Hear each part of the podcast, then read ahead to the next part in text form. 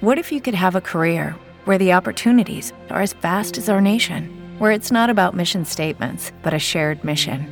At U.S. Customs and Border Protection, we go beyond to protect more than borders from ship to shore, air to ground. Cities to local communities, CBP agents and officers are keeping people safe. Join U.S. Customs and Border Protection and go beyond for something far greater than yourself. Learn more at cbp.gov/careers. With the Lucky Land slots, you can get lucky just about anywhere. This is your captain speaking. Uh, we've got clear runway and the weather's fine, but we're just going to circle up here a while and uh, get lucky. No, no, nothing like that. It's just these cash prizes add up quick. So I suggest you sit back, keep your tray table upright, and start getting lucky. Play for free at LuckyLandSlots.com. Are you feeling lucky? No purchase necessary. Void where prohibited by law. 18 plus terms and conditions apply. See website for details.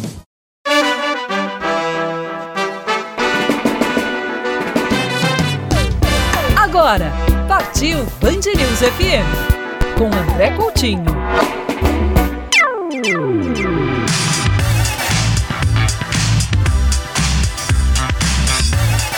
Estamos começando mais um programa e eu vou dizer o que eu venho dizendo já há algumas semanas. Não vai existir um sinal verde global para o turismo, aquele negócio de você acordar um dia, opa, está tudo liberado, pode sair à vontade. Isso só vai acontecer quando a vacina for distribuída mundialmente. Mas tem muita gente que já está se programando para a próxima viagem, que eu venho dizendo também, vai partir da confiança de cada pessoa voltar ou não a viajar. Mais do que nunca, a pessoa precisa respeitar o próximo e precisa procurar por lugares sérios que cumprem protocolos para você ter segurança e também para você ter confiança para voltar a viajar.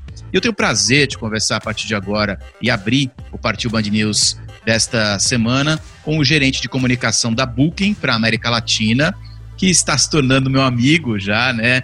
Porque a gente se encontra por aí nesse mundo do turismo, a gente conversa bastante sobre o setor, sobre o mercado Luiz Segato, um prazer enorme te receber aqui no Partiu Band News mais uma vez. Tudo bem, Luiz? Tudo bem, Coutinho. O prazer é todo meu. É, obrigado mais uma vez por essa oportunidade e é sempre muito bom falar com você e com seus ouvintes. Queria justamente começar perguntando para você, Luiz, para você fazer um panorama, traçar um panorama de maneira geral, como é que a Booking acompanhou essa situação toda de março até agora, estamos aqui já no mês de setembro. A gente acompanha a situação da pandemia com muito cuidado, né? Não só cuidado em relação ao nosso negócio, né, para continuar mantendo o nosso negócio é, saudável, mas também muito cuidado, principalmente com os nossos funcionários, cuidado com os nossos clientes, com os nossos parceiros, né, que são os donos de propriedades, né. Então, é, desde então a gente tem, tem visto a, o contexto, né, de uma maneira geral, acompanhando as notícias, né. Hoje vive um, uma situação muito dinâmica tudo muda e muito rápido.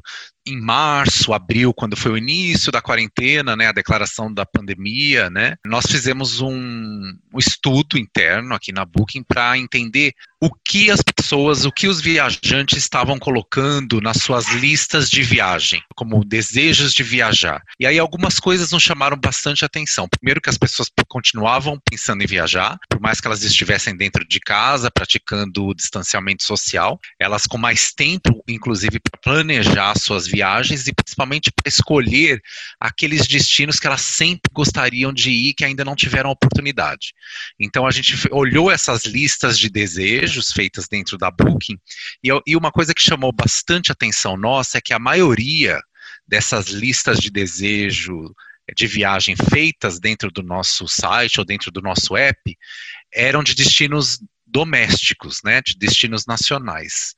Então não era, não só o brasileiro começou a colocar é, destinos domésticos mais nos seus planos de viagem, como também viajantes do mundo todo, né, começaram a colocar os seus respectivos países, né, o que a gente chama de viagem, fazer mais viagens domésticas, né. Então eu tenho um número aqui bem interessante para te passar que de todas essas listas de desejo feitas no nosso site ou no nosso app em março e abril, 51% delas eram destinos nacionais. E aí, se você falar, ah, Luiz, então tá quase meio a meio, de, internacional e nacional, sim, tá quase meio a meio. Mas se a gente compara esse número ao mesmo período do ano passado, de 2019, você vai ver que há um crescimento e há um maior interesse do viajante em conhecer destinos no seu próprio país. Então, no ano passado, esse número ele era bem a, abaixo desses 51%. Ele estava em torno mais ou menos, se eu não me engano, não chegava a 40.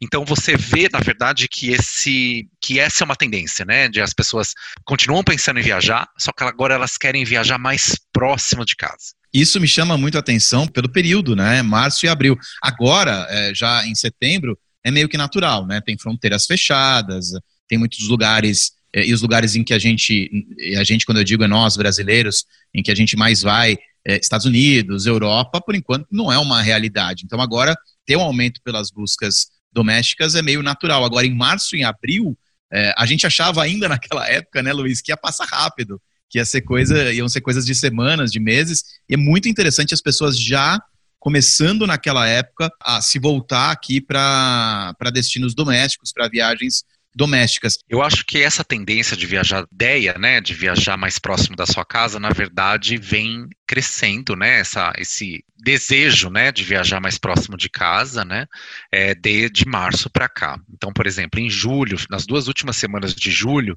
a gente fez um estudo para saber quais eram os destinos mais buscados pelos brasileiros, não reservados, mas mais, mais buscados pelos viajantes brasileiros dentro da nossa plataforma. Rio de Janeiro foi o destino mais buscado dentro da Booking nas duas últimas semanas de julho, seguido de Campos do Jordão, né, e aí a gente entende Campos do Jordão pela sazonalidade, né, por conta do inverno pelo qual a gente está passando. São Paulo em terceiro lugar. Em quarto lugar, Porto de Galinhas. E em quinto lugar, Gramado, também outro destino muito importante por conta do inverno, né? E aí a gente vê três cidades do Sudeste, né? Rio de Janeiro, Campos do Jordão e São Paulo. E aí, Porto de Galinhas e Gramado, e assim, pelo que eu tenho acompanhado das notícias, vou fazer aqui uma análise e depois você faz a sua também, Luiz. Mas, primeiro, né, as pessoas vão buscar destinos mais próximos de casa, e aí tem Rio de Janeiro, São Paulo e Campos do Jordão, a gente pega simplesmente a região ali mais populosa do Brasil e também com o maior poder aquisitivo do Brasil. E também vão procurar os destinos que estão abertos, né? E por isso, imagino eu, aparece Porto de Galinhas e Gramado. Gramado é um destino que, não só pela sazonalidade, né? Gramado não é um, um destino que ele, ele é forte só no inverno, né? Gramado, pelo menos, tinha uma série de eventos acontecendo ao longo de todo o ano, né? Você tem o Natal, que é um momento, né? Dentro importante para Gramado também. Então a cidade, na verdade, ela se reinventou, né? E ela acabou é, realizando uma série de outras. Tem uma agenda, vamos dizer, eu tinha uma agenda de eventos bem concorrida ao longo de todo o ano, né? Então a sazonalidade apenas ela não se explica. Já as praias, a gente sabe que o brasileiro ama praia e vai continuar viajando para a praia, né? Independente de onde for, e aproveitar aí os mais de 8 mil quilômetros que a gente tem de costa, né? E uma costa invejável, né? Que o Brasil Brasil tem. É, é complicado a gente falar hoje em dia ah, o, o, quais são os tipos de destino que o brasileiro ele vai começar a viajar primeiro, né? Porque um país tão diverso e tão belo como o nosso, que que oferece tanto tipo de oportunidade, tantas paisagens diferentes, né, tanta gastronomia diferente, é, é, impossível você falar assim, olha, esse destino X ou destino Y vai ser o destino que vai despontar nessa retomada do turismo. Uma coisa que eu gostaria de chamar a atenção, Coutinho, que as pessoas ainda não pararam, talvez, para analisar, mas é que novos destinos podem surgir, né? Assim, destinos que a gente chama de destinos emergentes. O que seriam esses novos destinos que podem surgir? Destinos, por exemplo, que antes não viam o turismo como uma indústria, fonte de recursos, né, geradora de renda importante e que vai, na verdade, nesse mundo pós-pandemia, as autoridades locais vão acabar vendo, ou o empresariado local vai acabar vendo no turismo oportunidades para se gerar renda localmente. Há aquele clichê né, de que nas, nas crises surgem as oportunidades, nesse caso também, porque o turismo, acredita, a gente acredita que vai crescer muito, principalmente nesse, nessas regiões que ainda não estão 100% metidas no turismo. A gente acha que vão surgir esses novos destinos. E por que, que eu estou te dizendo isso? Porque no final do ano passado a gente fez uma pesquisa para saber quais seriam as tendências de viagem para esse ano. É óbvio que com a pandemia tudo mudou, mas já em, no final do ano passado despontava uma tendência que era a preocupação das pessoas em não irem para destinos muito lotados de turistas. A questão da sustentabilidade da viagem, preservar o local para onde você está indo. Isso já era uma preocupação no final do ano passado e a gente acredita que, na verdade, com essa crise atual que a gente tem, essa tendência vai ser ainda mais forte a partir de agora. Muitas pessoas elas estavam abrindo mão e já diziam que estavam abrindo mão de ir para destinos super concorridos para ir naquele que, naqueles destinos que a gente chama de destinos alternativos, que seriam destinos que oferecem o mesmo tipo de atração, o mesmo tipo de, de atividades que aquele destino concorrido, mas com menos pessoas. Né? E por que isso? Porque ela acredita, o viajante acreditava que ele poderia usufruir melhor o, lo, o local e aproveitar melhor sua viagem, sabendo que ele estava indo para um destino que tinha menos turistas. Agora, com esses protocolos de distanciamento social, com certeza esse vai ser um destino que vai, vai essa vai ser uma tendência que ainda vai ser ainda mais forte e que a gente vai ver ainda mais forte, ao menos nesse início de retomada da indústria do turismo. Você tocou em vários pontos interessantes, Luiz, e que eu tenho lido e conversado com muita gente. Para a gente finalizar, eu tenho também conversado com muita gente que tem uma expectativa grande e já tem sentido uma movimentação interessante com relação aos próximos feriados de outubro e de novembro, férias de verão aqui no Hemisfério Sul, no, no Brasil, dezembro, janeiro, fevereiro e, e para o ano que vem. Olha, eu acho que, na verdade, o perfil do turista, não só do turista brasileiro, mas do turista é, do mundo todo, ele não vai ser o mesmo do que o perfil do turista que a gente estava acostumado a ver, né, antes da pandemia. E por que, que ele não vai ser o mesmo? Porque ele vai começar a buscar uma série de informações que vão fazer parte dentro do planejamento dele de viagem que antes talvez ele não prestava muita atenção. Vou te dar alguns exemplos. Protocolo de higiene e limpeza das propriedades das acomodações é uma informação que agora é crucial para qualquer turista que esteja planejando viajar. Então, ele vai querer saber, por exemplo, quais são as ações, quais são as medidas que o hotel, ou que a casa, ou o apartamento onde ele vai ficar hospedado, onde ele está pensando se hospedar, estão sendo tomadas, né? É, tanto é que na Booking, por exemplo, a gente se adiantou e vendo, vendo isso como uma tendência, a gente hoje coloca de uma maneira muito clara no nosso site, quando você busca uma propriedade para você se hospedar, é, a, a, gente deixa de uma maneira muito clara e muito visível para o viajante quais são as medidas que aquela propriedade onde você está pensando em reservar estão, é, estão sendo tomadas em relação à limpeza e segurança. Né? Então é algo que hoje é mais visível. Esse é um dos pontos. O outro ponto, o turista cada vez mais, por conta dessa dinamicidade dessa pandemia, né? Hoje um, um, uma região pode estar aberta para receber turista, amanhã pode não estar mais, né? Então assim tudo muda muito rápido e a todo momento. Então é fundamental que o turista, ele no momento dele fazer sua reserva, ele se atente e prefira fazer reservas que sejam flexíveis, reservas que ele pode, que ele pode cancelar caso ele, caso seja necessário. Então assim, a gente tem sempre dentro da Booking, seja através da nossa, do nosso site, do nosso app, ou até mesmo dentro do nosso serviço de atenção ao cliente, a gente sempre tem recomendado, né, os turistas, os nossos clientes, a preferirem é, hospedagens com tarifas é, de cancelamento flexíveis. Né, por conta da atual situação. Então, quer dizer, são coisas que a gente tem visto que antes o turista ele não se não prestava tanta atenção, mas que a partir de agora ele, ele vai passar a prestar mais atenção do que antes. Né? Então, são algumas novas tendências aí que a gente vê. Uma outra coisa que as pessoas vão prestar mais atenção é no uso da tecnologia quando elas viajam.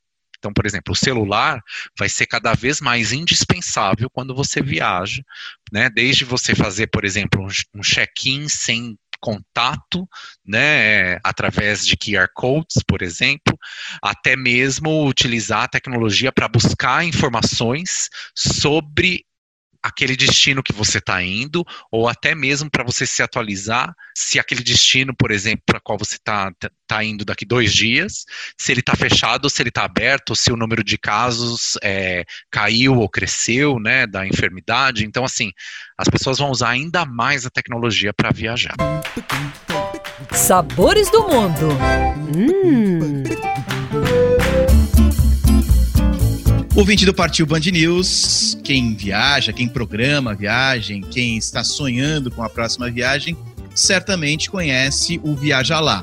E o ouvinte, em especial aqui da Band News FM do Partiu Band News, já escutou algumas conversas que eu tive com a Luísa Dalcin do Viaja Lá. Eu vou conversar com a Luísa Dalcin a partir de agora, mas não como uma integrante do Viaja Lá, e sim como jornalista e sommelier de cervejas. A gente vai dar uma volta ao mundo. Na nossa conversa inicial, Luísa, já te agradecendo por conversar mais uma vez aqui no Partiu Band News, a gente falou: volta ao mundo em cinco cervejas, mas eu desconfio que vão ser bem mais do que cinco cervejas. Tudo bem com você? Oi, Coutinho, prazer estar falando com você. É, acho que vão ser um pouquinho mais, sim. A gente se empolga e vai dando mais opções de cerveja aí para o ouvinte. A Luísa aproveitou essa pandemia, né? A gente está chegando aí no sexto mês de pandemia para tirar um projeto do papel. Acho que a Luísa e mais muita gente que está nos, nos escutando que tinha ali um projeto, que tinha um, tinha sonhos e que aproveitou esse tempo da pandemia para tirar o projeto do papel. Queria que você começasse se explicando que projeto é esse? O Onde Comer e Beber é um projeto que a gente está fazendo de um site e um Instagram. E é um projeto de dois apaixonados por viagem, comida e bebida, que para mim são as três melhores coisas do mundo, né? Somos eu e o meu noivo, o Rafael, do blog 360 Meridianos, e nós dois trabalhamos viajando, né? Pra gente, o que a gente mais gosta nas viagens é comer e beber, é ir na feirinha de rua, é conferir a cervejaria local, é o boteco. Então a gente resolveu reunir essas dicas todas que a gente tem de tantos países, de tantos lugares, num site e no Instagram. Então é assim que a gente começou a lançar esse conteúdo. Algumas experiências, né, é, que a gente tem no nosso dia a dia e comer e beber, é óbvio, é uma experiência do nosso dia a dia, elas servem também para mostrar e para contar a história, a cultura, os hábitos, a sociedade de um país, né, Luísa? Com certeza. Eu acho que a comida local, a bebida típica, né, isso faz, faz parte do, dos costumes, assim. Se a gente pensar o chimarrão gaúcho, né, eu sou gaúcho, então, por exemplo, o chimarrão gaúcho, o boteco de Minas, o, o, mate de galão do Rio de Janeiro, né? Isso tudo tem a ver com o clima do estado, com os hábitos desse povo, com o comportamento desse povo em sociedade, né? O vinho e a cerveja também, eles entregam esses hábitos. Por exemplo, se a gente pensar que uma cerveja na Europa, ela não é servida tão gelada quanto ela é servida aqui, né? E lá ela é servida em copos individuais. O copo da, da Weiss, a gente estava falando da, da, da Weiss de trigo alemã, né? Antes, antes do programa, é um copo de 500 ml que vai a garrafa inteira na Europa, para a pessoa tomar sozinha. O pint de cerveja britânico, idem, mesma coisa. E aqui no Brasil a gente bebe no bar, né? Quando a pandemia permite, é lógico. A gente bebe no bar dividindo a cerveja num copo americano. Ela é para ser compartilhada, né? Você vai no Oktoberfest de Munique, por exemplo, o chopp é individual e ele é de um litro, né? Ninguém divide aquele chopp de um litro, ninguém se preocupa se a cerveja vai esquentar é bem diferente daqui. Então, observar isso tudo, às vezes, mostra mais sobre a cultura local até do que uma visita a um museu, né? Antes a gente começar a, a gravar, a gente falou bastante sobre cerveja, né, Luísa? Eu te contava que eh, eu me apaixonei pelas cervejas eh, em 2006, durante a cobertura da Copa do Mundo da Alemanha. E agora há pouco você falou da Alemanha, falou de alguns hábitos que são diferentes dos nossos aqui nesse quesito. E eu me lembro de uma passagem que eu estava, o Brasil acho que ia jogar só à noite, eu estava em Berlim, fazia um calor ali de 30 e poucos graus, e aí tinha uma barraquinha, uma pessoa ali vendendo cerveja no meio da rua, e os copos todos prontos e ali é, ao ar livre. É, e aí eu falei, você não tem uma cerveja gelada, mas parecia que eu falei pro, pro, pro rapaz, você não tem uma arma para eu te dar um tiro na cabeça? Ofendidíssimo. E falou assim, se você quiser, a cerveja é essa, e me deu o copo, e eu peguei a cerveja ali, mas tomei a cerveja, a cerveja boa, e, e, e me habituei. Já que eu toquei na Alemanha, a Alemanha, eu acho que lá atrás, quando as cervejas diferentes, as cervejas especiais, as cervejas importadas e artesanais foram chegando ao Brasil, acho que a Alemanha teve um papel importante para puxar esse hábito aqui no nosso país, né? Eu acho que sim, né? A escola alemã é, uma, é, a escola tradicional, assim, né? A inicial, a especializada nas, nessas lagers claras, as cervejas que a gente mais, mais consome aqui, né? A, a, o estilo Pilsen, né? Da escola alemã. É, a Weissbier, que a gente estava falando, também é da escola alemã. E acho que a Paulaner foi uma cerveja que começou a popularizar aqui no Brasil e começou a trazer essa cultura cervejeira alemã para cá. Ela é até uma, uma cerveja fácil de, de, encontrar, relativamente. Até para a gente começar essa, essa volta ao mundo na cerveja cerveja, é legal a gente falar que a gente vai indicar cervejas que são fáceis de encontrar aqui no Brasil, né? Porque a gente está tentando fazer uma volta ao mundo sem sair de casa. Então a ideia é entregar essas cervejas pelo delivery, comprar online. E a Paulaner é uma, é uma boa sugestão de uma cervejaria para representar a Alemanha, a escola alemã. Né, porque ela é fácil de encontrar até em supermercado. E tem uma outra boa representante também que eu queria indicar, que é a Hofbrau, que ela tem uma Weiss bem tradicional, essa cerveja de trigo bem tradicional, e tem um bar em Belo Horizonte que é o único da América Latina.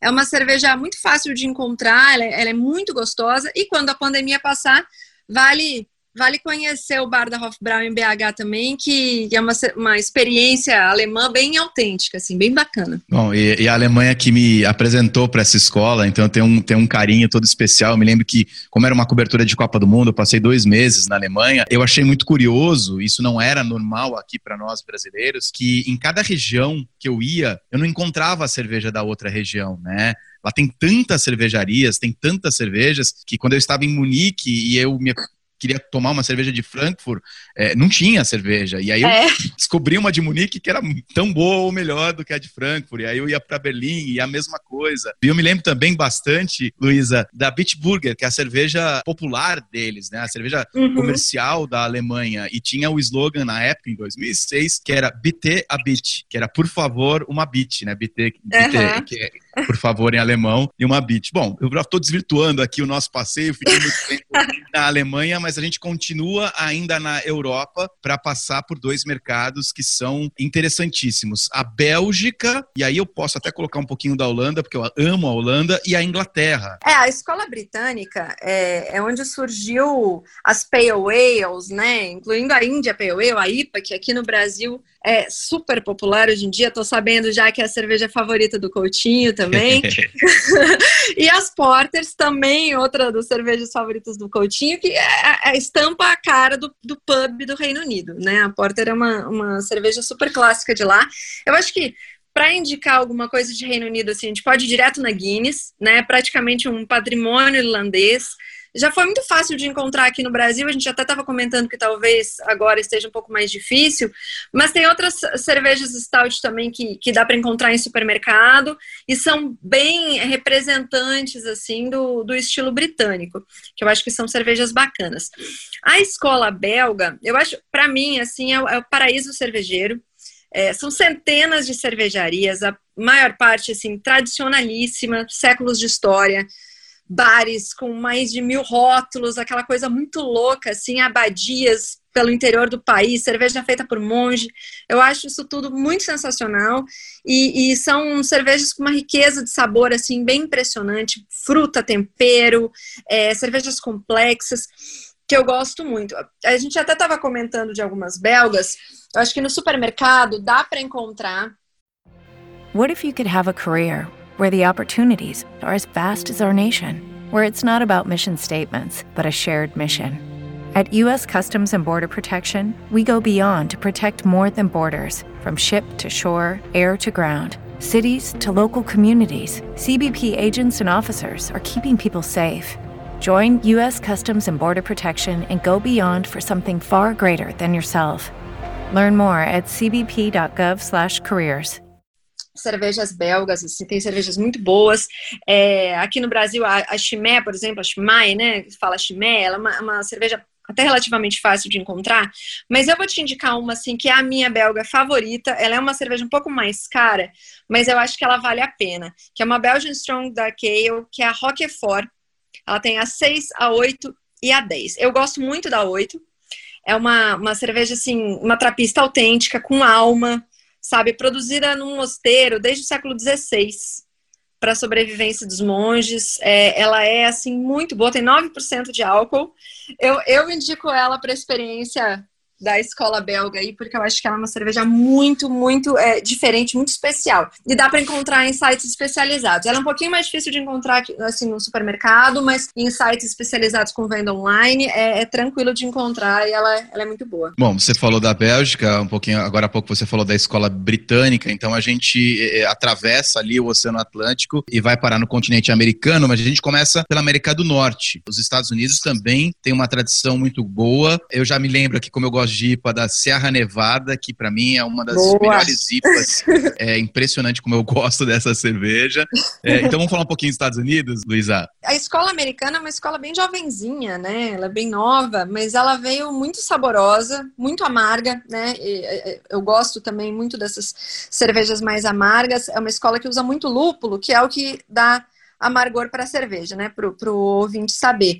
É, e ela é uma escola muito criativa. Ela foi modernizando as receitas, assim, pegando a escola britânica e inventando moda em cima de várias das receitas britânicas. E é dali que começou a vir esse, esse monte de IPA, né? Que a gente conhece hoje em dia, as Juicy IPAs, né, o New England IPA, West Coast IPA, Hazy IPA, todos esses micro estilos dentro das IPAs são de origem americana.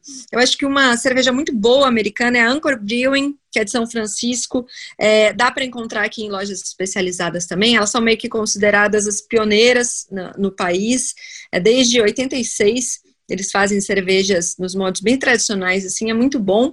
E também a Brooklyn, né? A Brooklyn dá até para encontrar em alguns supermercados, em lojas especializadas também é super fácil, que é uma cervejaria de Nova York, muito boa, com vários é, estilos muito gostosos. E aqui no Brasil também, as cervejas que a gente tem hoje, as, as artesanais nossas aqui no Brasil, elas são, em grande parte, muito inspiradas na escola americana, são bem inventivas também. Ó, vou dar alguns exemplos. Penso na Café Lager da Ouro Pretana, que é uma cervejaria mineira muito boa.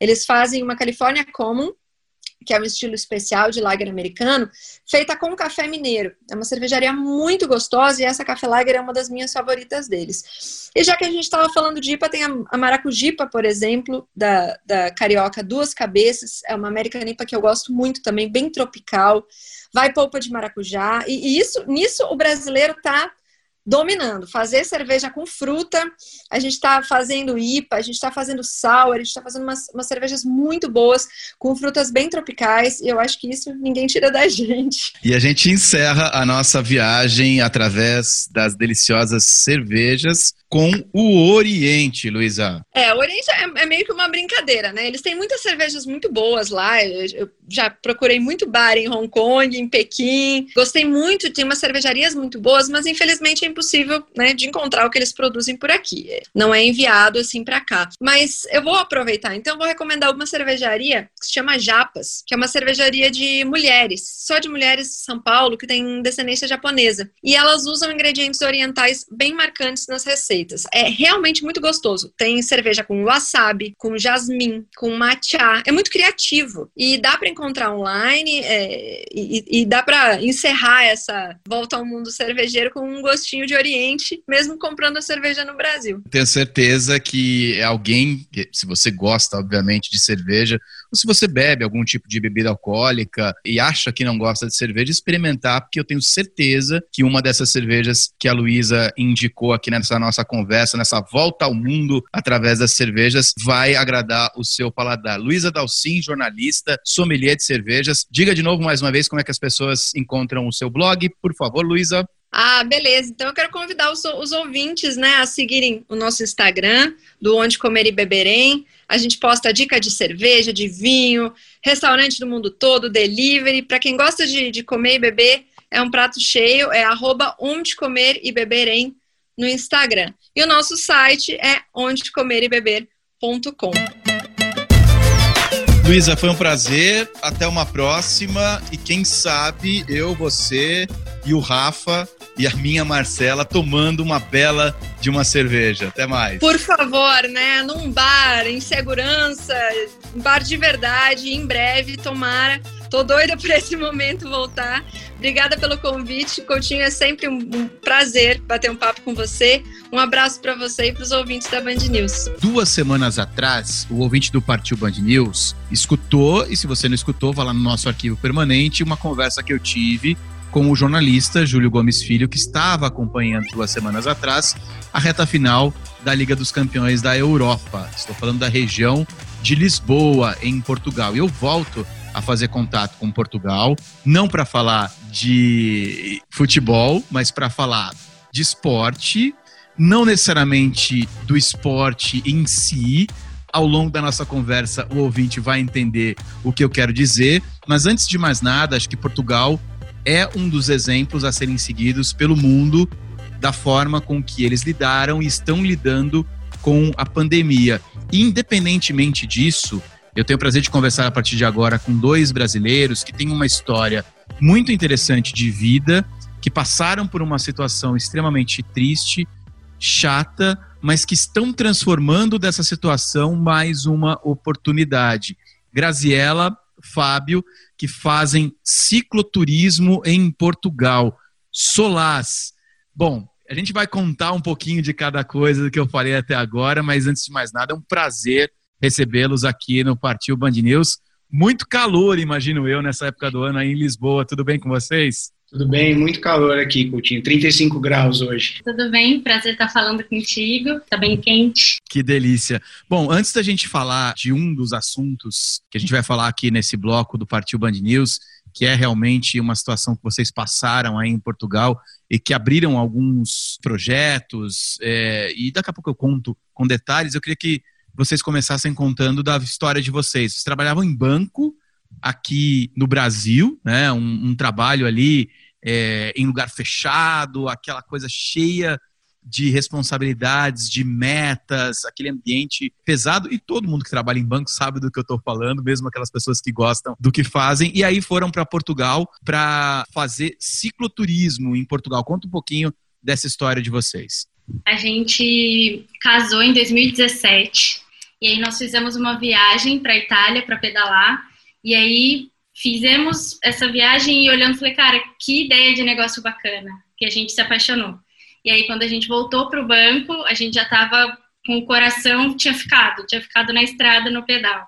E a gente começou a pensar como a gente poderia viabilizar isso. E a gente fez esse planejamento. Depois de uma viagem de lua de mel, a gente fez esse planejamento para fazer a Solas nascer e a gente poder também viver disso, viver de viagens e de ciclismo.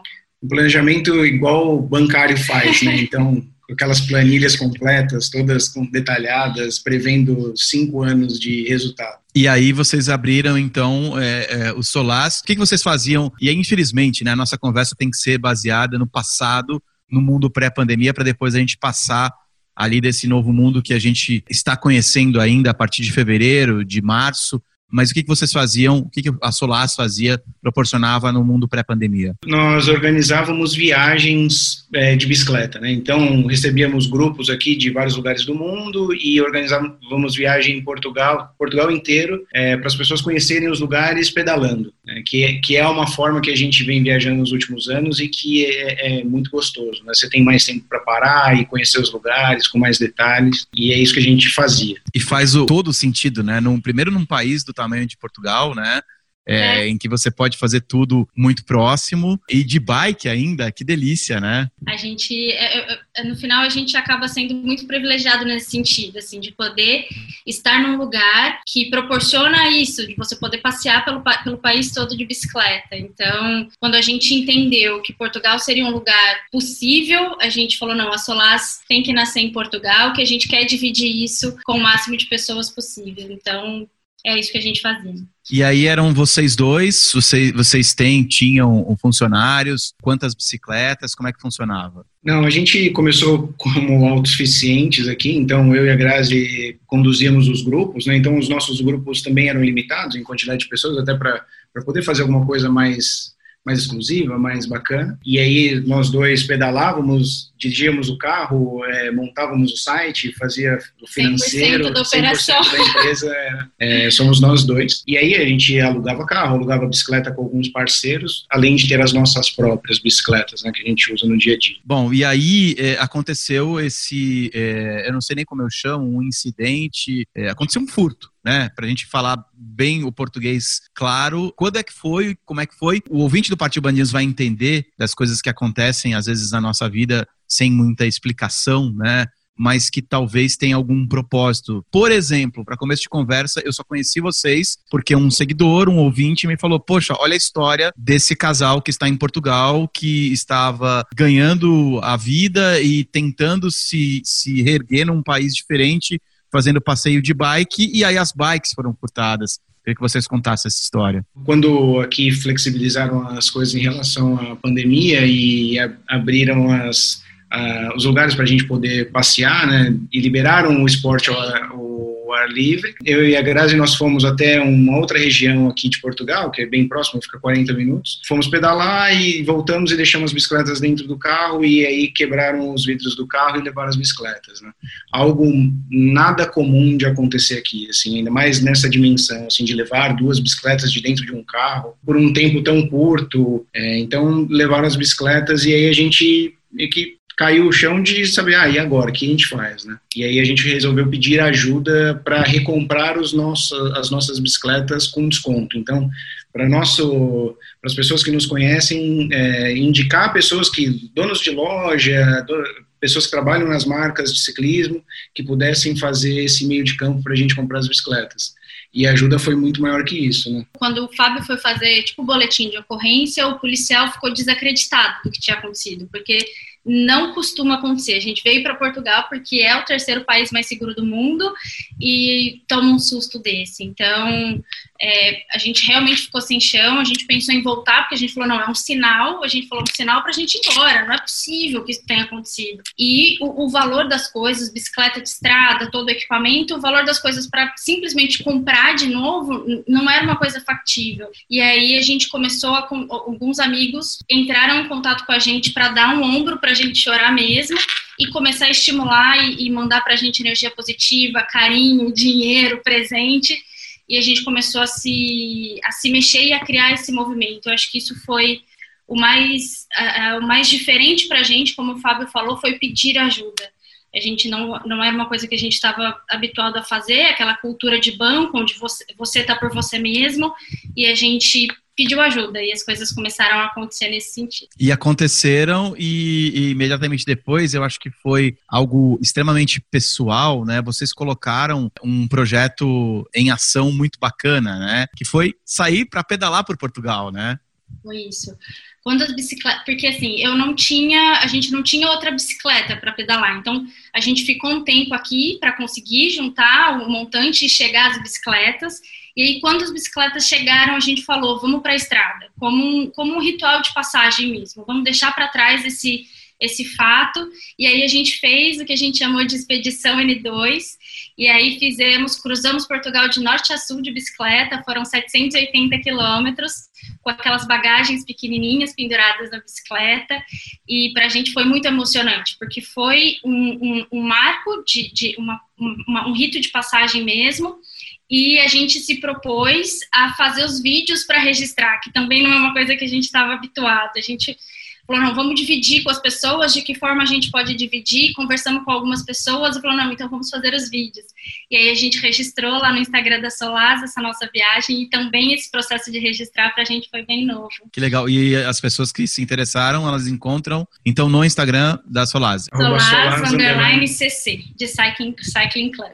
As imagens são incríveis. Portugal é um país lindíssimo, né? Para viagens é sensacional, a gente é suspeito para falar, mas a qualidade de vida que a gente tem aqui aqui também é, é, foi, um, foi, um, foi um, um ponto de decisão para vir para cá. Então a gente também é apaixonado por Portugal. Bom, e como é que está o projeto com relação ao turismo? Né? Aí as atividades aos poucos vão voltando, né? Como eu disse na abertura da nossa conversa e duas semanas atrás aqui mesmo no Partiu Band News, Portugal tem muitos aspectos para ensinar o resto do mundo da forma com que está lidando com o coronavírus, em especial e em paralelo com o turismo também, com os viajantes.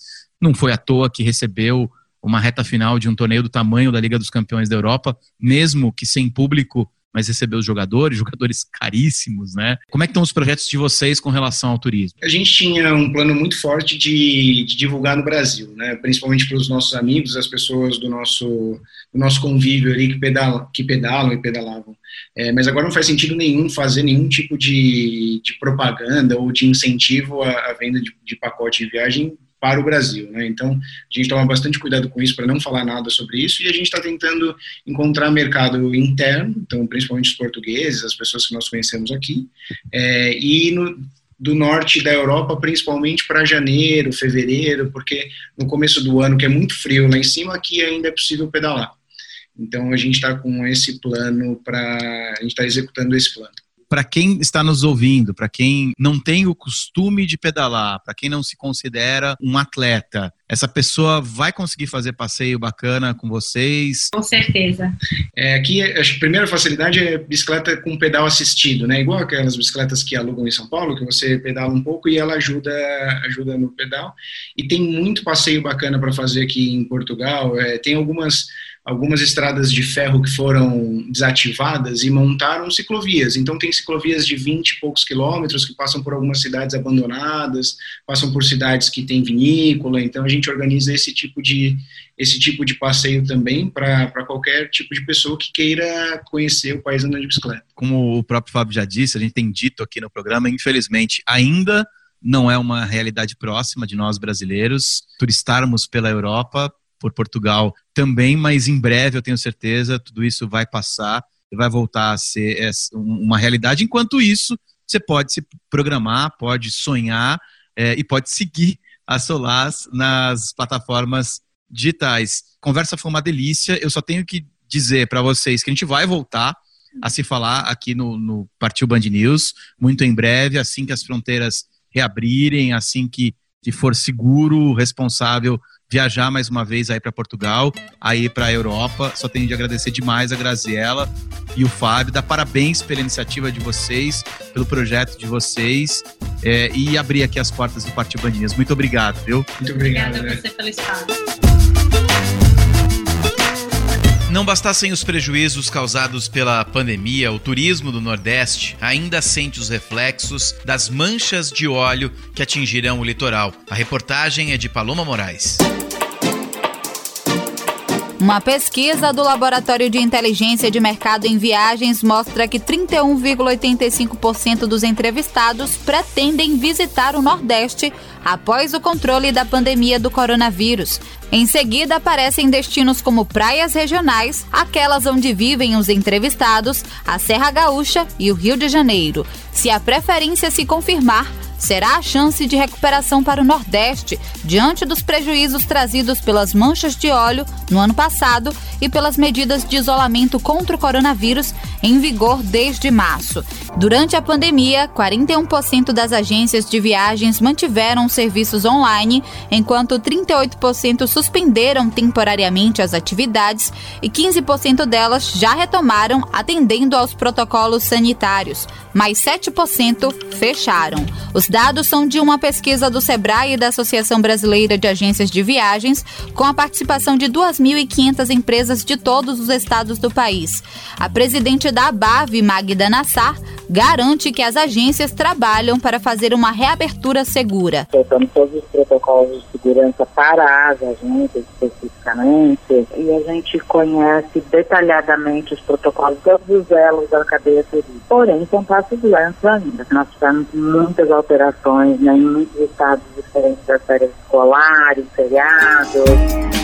No Ceará, as barracas de praia e parques retomaram as atividades em julho. Clarice Linhares, diretora de marketing do Beach Park, na região metropolitana de Fortaleza, afirma que a capacidade máxima foi reduzida para 30% e 20% dos funcionários perderam emprego. E as pessoas precisam agendar previamente para a gente manter esse controle. As pessoas só podem descer no brinquedo, as pessoas do mesmo grupo, né, que já vieram, familiares e amigos. Você não, não compartilha havia mais no equipamento, o uso obrigatório de máscara, só não dentro da água. A gente teve sim redução de quadro nesse período, mas a nossa expectativa é que seja retomado agora, né, à medida que as coisas se normalizam. Todas as capitais nordestinas autorizaram o funcionamento de bares e restaurantes. De acordo com a Confederação Nacional do Comércio de Bens, Serviços e Turismo, dos 154 bilhões de reais perdidos no setor por aqui nos últimos cinco meses, cerca de 15 bilhões são referentes à soma de perdas no faturamento dos estados da Bahia,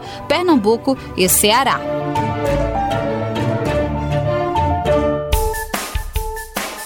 E acabou. O programa de hoje teve a sonorização final de José Antônio de Araújo Filho.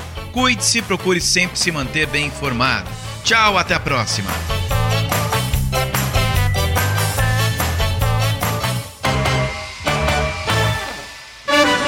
Partiu, partiu, partiu, partiu. Partiu Band News FM. Hello, it is Ryan, and we could all use an extra bright spot in our day, couldn't we? Just to make up for things like sitting in traffic, doing the dishes, counting your steps, you know, all the mundane stuff. That is why I'm such a big fan of Chumba Casino. Chumba Casino has all your favorite social casino style games that you can play for free anytime, anywhere with daily bonuses. That should brighten your day a. Actually, a lot. So sign up now at chumbacasino.com. That's chumbacasino.com. No purchase necessary. Group. Void were prohibited by law. See terms and conditions. 18 plus. Lucky Land Casino asking people what's the weirdest place you've gotten lucky? Lucky? In line at the deli, I guess? Aha, in my dentist's office. More than once, actually. Do I have to say? Yes, you do. In the car before my kids' PTA meeting. Really? Yes. Excuse me, what's the weirdest place you've gotten lucky? I never win and tell. Well, there you have it. You can get lucky anywhere playing at LuckyLandSlots.com. Play for free right now. Are you feeling lucky? No purchase necessary. Void where prohibited by law. 18 plus. Terms and conditions apply. See website for details.